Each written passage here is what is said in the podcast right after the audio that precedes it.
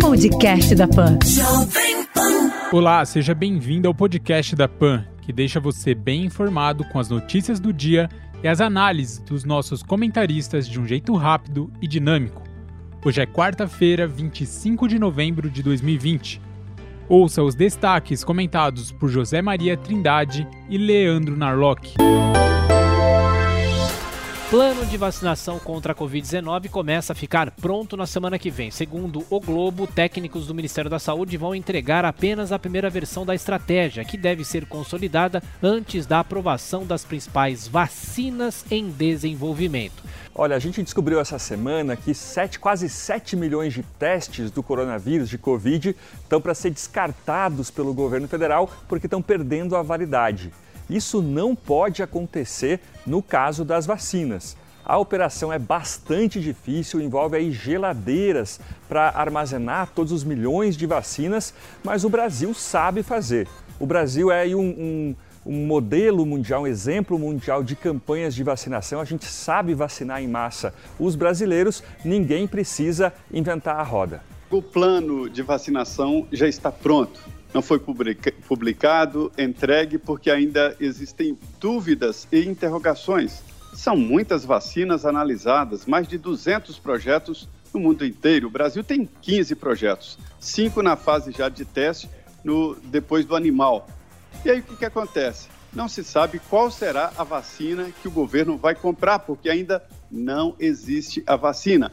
A partir daí, o governo tem 2 bilhões e 200 milhões de reais para investir. O que existe é pressão das indústrias querendo exatamente encomendas pagas adiantado para fabricar os insumos, os insumos inclusive as seringas.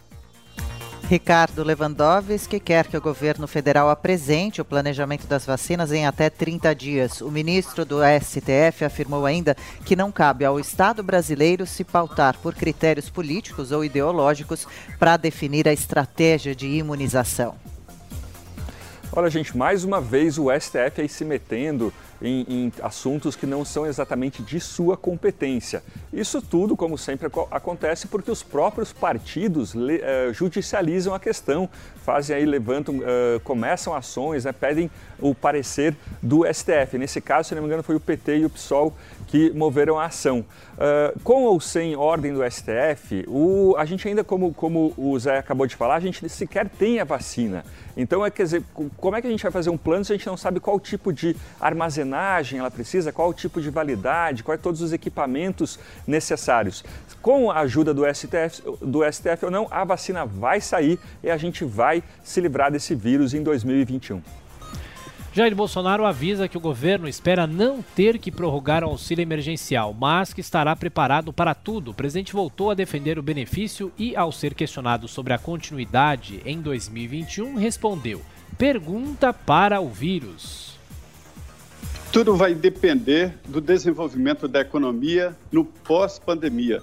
Mas a partir de janeiro haverá um investimento especial do governo, isso já é certeza. Eu não sei o nome, se será auxílio emergencial, Bolsa Família Turbinada, mas o presidente está muito preocupado com os invisíveis que foram descobertos só agora, os que não tinham conta, às vezes, nem CPF.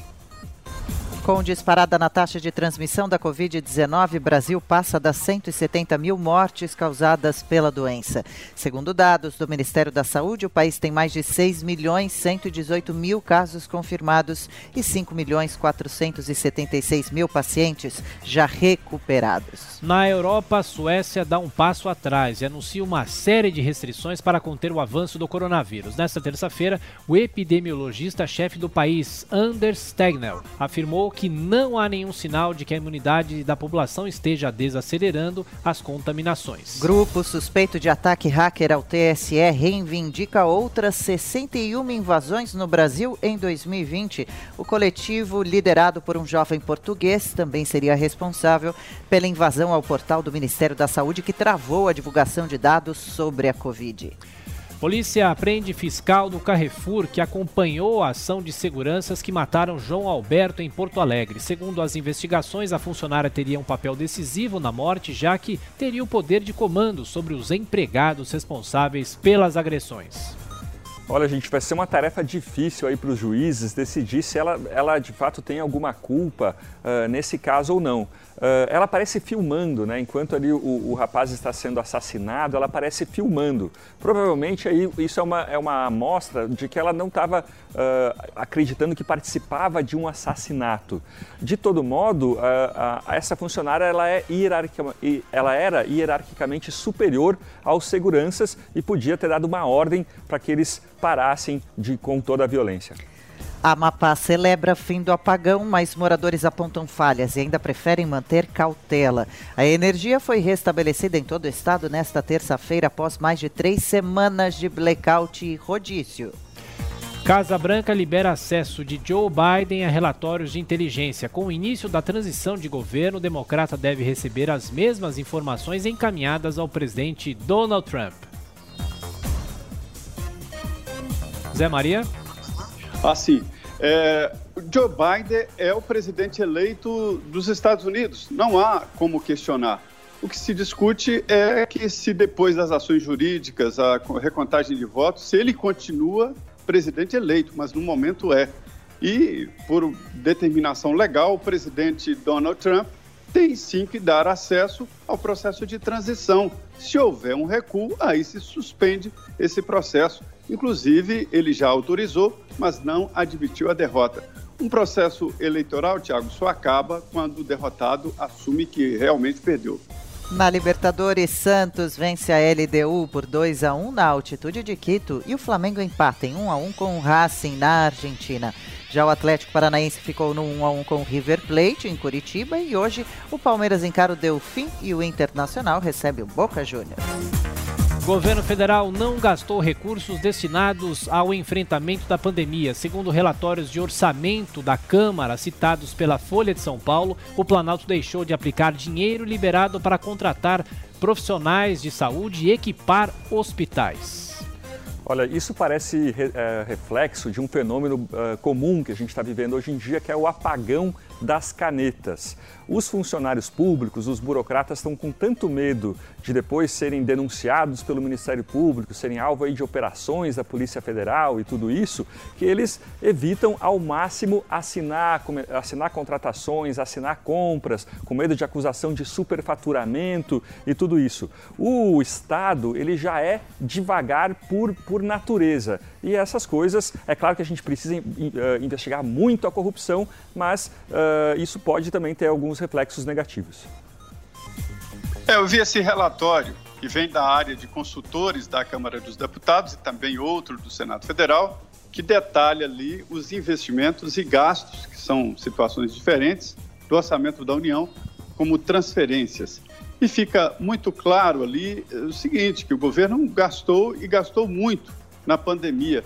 Pode fechar o ano com um trilhão, um trilhão de reais gasto exatamente durante a pandemia e para a pandemia.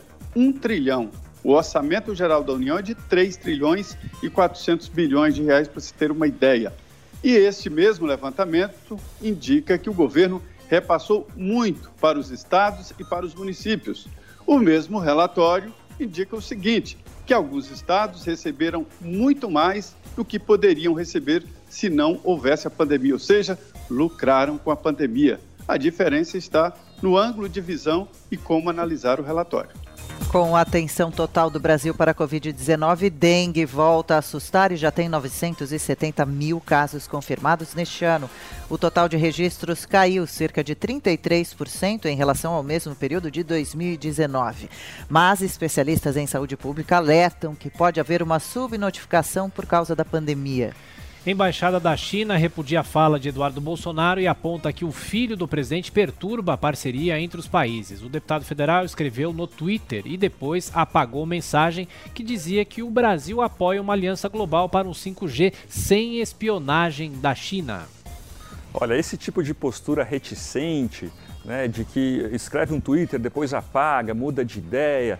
É, é, é, tudo que a gente não precisa. O Brasil ele pode sim ter alguma autonomia em relação à China, não é porque a China é nosso maior parceiro comercial que a gente tem que obedecer, tem que ser subserviente. A China é preciso, mas, mas é preciso uma ação estratégica, uma ação madura e inteligente em relação aí a interesses chineses, algum possível risco né, do 5G ficar na mão do, das empresas chinesas.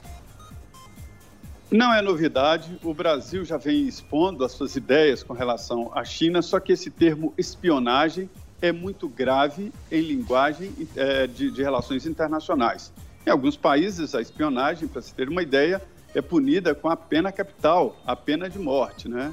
É, o Brasil vai enfrentar dificuldades com a China. Eu trouxe aqui em primeira mão que a China, com todo o seu capital, está investindo em países da África com um, um, uma temperatura e clima parecidos com o Brasil, e isso pode criar um novo concorrente pesado para o Brasil em produção do agronegócio. Cada fala dessa aí, o deputado Eduardo Bolsonaro é considerado o representante do Brasil para falar em, em, em relações exteriores. Cada fala desta aí faz a ministra Tereza Cristina se é, é, recolocar na cadeira, viu? Ela faz um trabalho exatamente no sentido contrário de facilitar os negócios. Deputados federais colocam Lula e Jair Bolsonaro nos extremos opostos do campo ideológico. Pesquisa da UFMG, com 195 parlamentares, mostrou que eles colocam os brasileiros como mais radicais do que Maduro e Trump, enquanto Putin e Merkel seriam de centro. Partidos privilegiam candidatos à reeleição na hora de distribuir recursos públicos. análise feita com base em dados do TSE mostrou que 23 siglas preferiram os caciques, enquanto apenas quatro deram mais dinheiro aos novatos. Primeira turma do STF forma maioria para rejeitar recurso de defesa e manter ação penal contra o líder do Centrão, Arthur Lira. No entanto, um pedido de vista do ministro Dias Toffoli travou o julgamento contra o parlamentar do Progressistas de Alagoas, que é acusado de corrupção passiva. Líder do Centrão, apoiado pelo presidente Jair Bolsonaro, Arthur Lira, é mais do que um deputado ali. Ele é o favorito para ocupar a presidência da Câmara a partir de janeiro. Sendo réu, ele não poderia, em tese, ocupar essa posição, porque ali na linha sucessória, ele é um dos possíveis presidenciáveis. E a Constituição diz que o presidente da República não pode assumir se for réu. Banco Estatal Alemão vai doar até 25 milhões e 500 mil euros para ações na Amazônia. Segundo o governo federal, esses recursos serão repassados para iniciativa de sustentabilidade nas cadeias de carne, soja e madeira na região. Olha, a melhor, a melhor parte dessa, dessa já boa notícia desse investimento aí do Banco Estatal Alemão é que o dinheiro não vai ser gasto em conversa fiada, em papo furado de ambientalista. Vai ser gasto em inovação, principalmente da pecuária. A pecuária é a maior causa de desmatamento da Amazônia e se a gente conseguir fazer uma pecuária intensiva, é, é ótimo para todo mundo. Né? Você libera pastos para voltarem a ser florestas e, e consegue fazer em menor espaço a, a produzir, produzir mais carne em menor espaço. Então, é isso que a Amazônia precisa, de inovação e menos conversa fiada. Saída de seguradoras leva à dissolução do consórcio que administra o DPVAT. Após a assembleia desta terça-feira, a seguradora líder informou que será responsável pela gestão dos negócios ativos e passivos somente até o fim do ano. Promotoria quer que motorista que atropelou e matou a ciclista Marina Harcott responda pelo crime de homicídio doloso. O Ministério Público de São Paulo alega que José Maria da Costa Júnior assumiu o risco de matar ao dirigir em alta velocidade, após ter ingerido bebida alcoólica. Pelo Brasileirão, São Paulo encara o Ceará fora de casa e pode assumir a liderança do campeonato. Atlético Mineiro recebe o Botafogo e o Corinthians pega o Coritiba no Paraná. Pelas oitavas de final da Sul-Americana, o Bahia venceu o União Santa Fé por 1 a 0. Esse foi o podcast da PAN que deixou você bem informado com as notícias do dia e as análises dos nossos comentaristas de um jeito rápido e dinâmico. Para acompanhar mais informações e comentários, é só acessar o nosso site jp.com.br. Podcast da Pan.